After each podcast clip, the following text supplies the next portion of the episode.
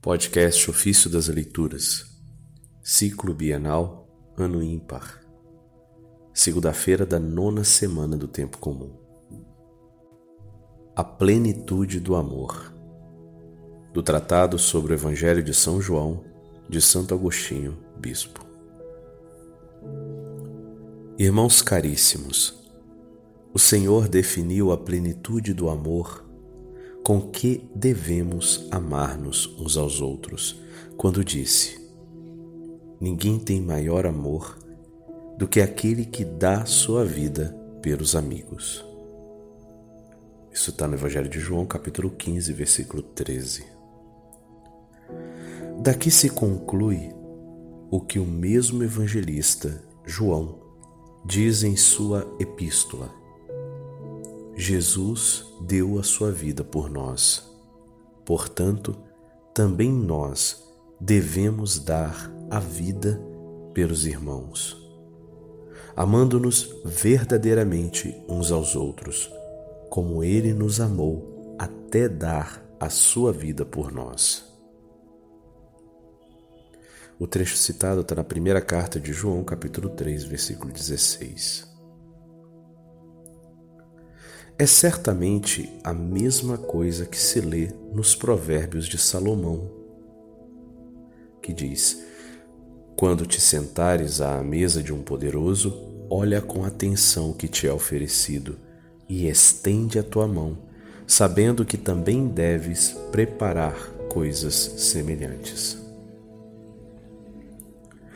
Ora, a mesa do poderoso é a mesa em que se recebe o corpo e o sangue daquele que deu a sua vida por nós. Sentar-se à mesa significa aproximar-se com humildade. Olhar com atenção o que é oferecido é tomar consciência da grandeza desta graça e estender a mão sabendo que também se devem preparar coisas semelhantes, significa o que já disse antes. Assim como Cristo deu a sua vida por nós, também devemos dar a nossa vida pelos irmãos. É o que diz o apóstolo Pedro.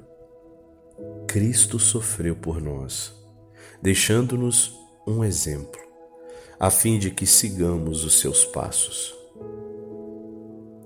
Isso está na primeira carta de Pedro, capítulo 2, versículo 21. Isto significa preparar coisas semelhantes. Foi o que fizeram com ardente amor os santos mártires.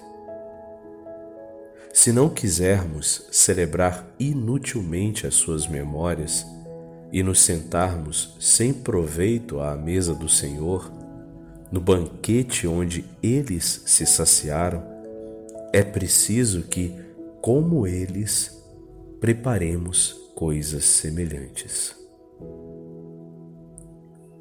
Por isso, quando nos aproximamos da mesa do Senhor, não recordamos os mártires do mesmo modo como aos outros que dormem o sono da paz. Ou seja, não rezamos por eles, mas antes pedimos para que rezem por nós, a fim de seguirmos os seus passos. Pois já alcançaram a plenitude daquele amor acima do qual não pode haver outro maior, conforme disse o Senhor. Eles apresentaram a seus irmãos o mesmo que, por sua vez, receberam da mesa do Senhor.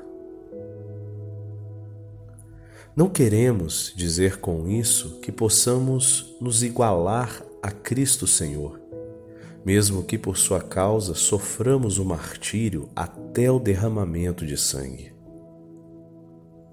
Ele teve o poder de dar a sua vida e depois retomá-la.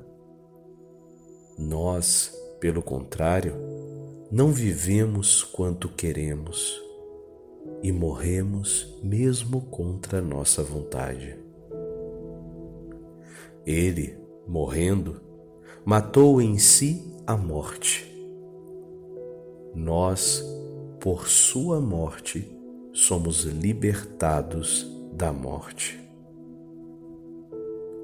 A sua carne não sofreu a corrupção.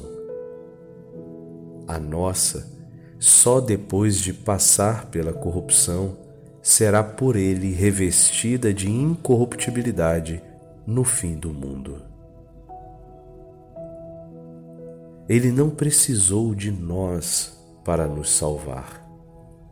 Entretanto, sem Ele, nós não podemos fazer nada. Ele se apresentou a nós como a videira para os ramos. Nós não podemos ter a vida se nos separarmos dele. Finalmente, ainda que os irmãos morram pelos irmãos, nenhum mártir derramou o seu sangue pela remissão dos pecados de seus irmãos, como ele fez por nós. Isto, porém, não para que o imitássemos, mas como um motivo para agradecermos. Portanto, na medida em que os mártires derramaram seu sangue pelos irmãos, prepararam o mesmo que tinham recebido da mesa do Senhor. Amemo-nos também a nós uns aos outros, como Cristo nos amou e se entregou por nós.